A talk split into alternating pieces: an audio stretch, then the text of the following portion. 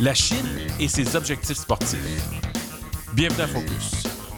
Bonjour, ici Ray Lalonde et voici mon podcast sur le sport business avec contexte et perspective. Et c'est parti. Aujourd'hui, je veux adresser le sujet de l'évolution, la croissance, cette espèce de révolution en Chine par rapport au sport. Je vous rappelle que la Chine va accueillir en 2022 à Pékin les Jeux olympiques d'hiver. Alors, il n'y a pas longtemps, en 2008, Pékin a accueilli les Jeux olympiques d'été. Imaginez-vous, 14 ans plus tard, on retrouve le Comité international olympique et le monde entier qui va reprendre le chemin, la direction de la Chine pour les Jeux olympiques, mais cette fois en hiver. Et ça ne sera pas facile pour la Chine de s'adapter. C'est sûr que les Jeux vont avoir lieu durant la période hivernale, mais le pays n'est pas nécessairement, surtout dans les grands centres urbains comme euh, Shanghai ou Pékin, pas un pays hivernal, si on veut. Alors, il va falloir qu'on s'adapte. C'est un peu comme Sochi en 2014. C'était un peu une destination vacances, puis on a transformé la zone montagnère derrière. On a dépensé un budget ridicule de plus de 50 milliards de dollars pour accueillir les Jeux. Ben, la Chine va dépenser une tonne d'argent pour créer un, espèce d'environnement hivernal pour le bien des Jeux olympiques. Mais la Chine a des objectifs beaucoup plus ambitieux. Puis je vais en parler aujourd'hui parce que pour moi, ça symbolise quand même une recette qui peut fonctionner, c'est-à-dire investir chez les jeunes. La Chine a des objectifs et surtout quand on parle de football ou soccer, l'objectif, c'est de gagner la Coupe du Monde.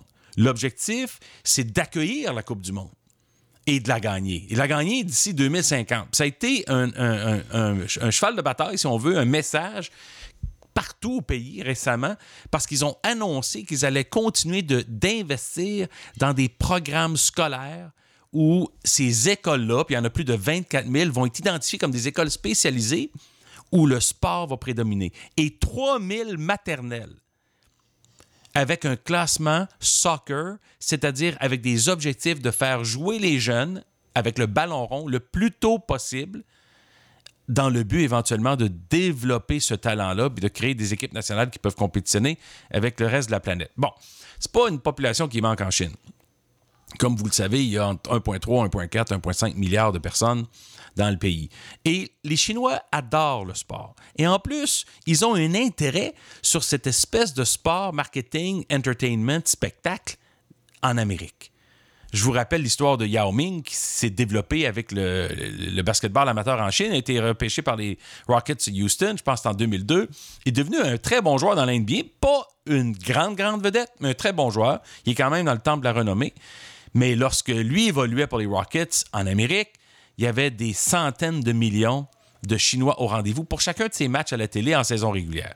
Les codes d'écoute étaient grandioses. Il y a 300 millions de joueurs de basketball en Chine.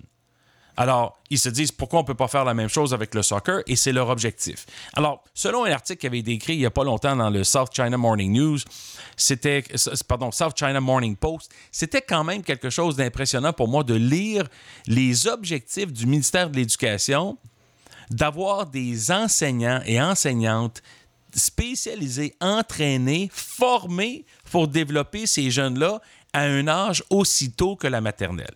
Et c'est un investissement important que le gouvernement de la Chine va faire parce que tout ça, ça fait partie d'une stratégie d'engager les gens en vue des Jeux olympiques de 2022, puis éventuellement de créer euh, une mentalité, un environnement, une culture de champion du monde pour la Coupe du Monde. Je vous rappelle que depuis quelques années, 590 euh,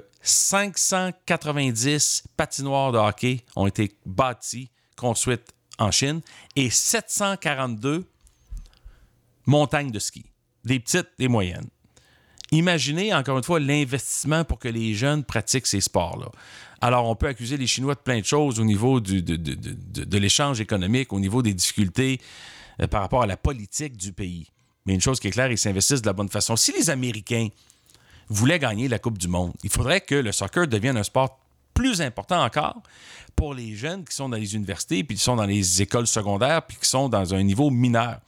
Mais parce que le baseball, le football, le basketball, ces trois sports-là sont tellement dominants, tellement riches comme opportunités, c'est difficile d'imaginer un jour les Américains à court terme gagner la Coupe du monde de football. Puis c'est pas parce qu'il manque d'infrastructures, d'argent ou d'intérêt pour le soccer. C'est souvent parce que les meilleurs athlètes ont fait d'autres choix de pratiquer d'autres sports qui peuvent être plus payants, qui sont plus américains, plus médiatisés, où on peut avoir plus de retour sur notre investissement au niveau commercial, au niveau marketing.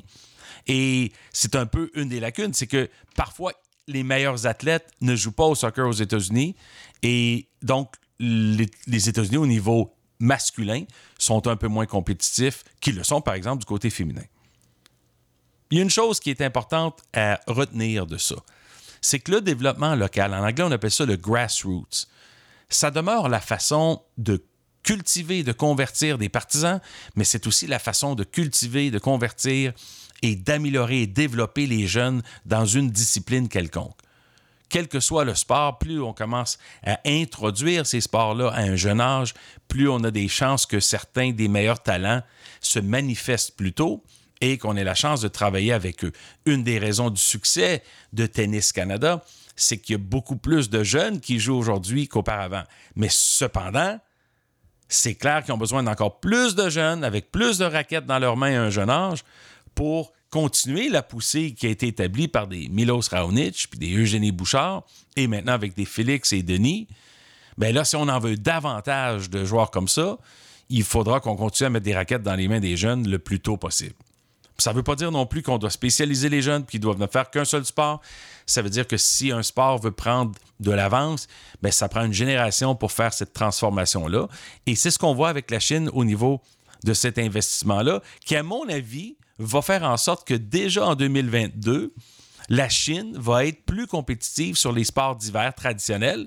Ça ne veut pas dire qu'elle va renverser la Russie, le Canada, les États-Unis, mais ça veut dire que pour être le pays hôte, ils ont décidé de s'investir dans la bonne direction et de mettre des spécialistes, de mettre de l'énergie et de l'investissement en capital pour s'assurer que les jeunes aient des chances de performer à un haut niveau. Et comme je le répète, leur objectif étant de gagner la Coupe du Monde d'ici 2050. Merci d'être au rendez-vous, de me suivre sur Twitter, at et de partager le podcast disponible sur iTunes, SoundCloud ou YouTube. Encore une fois, merci de votre attention. À très bientôt.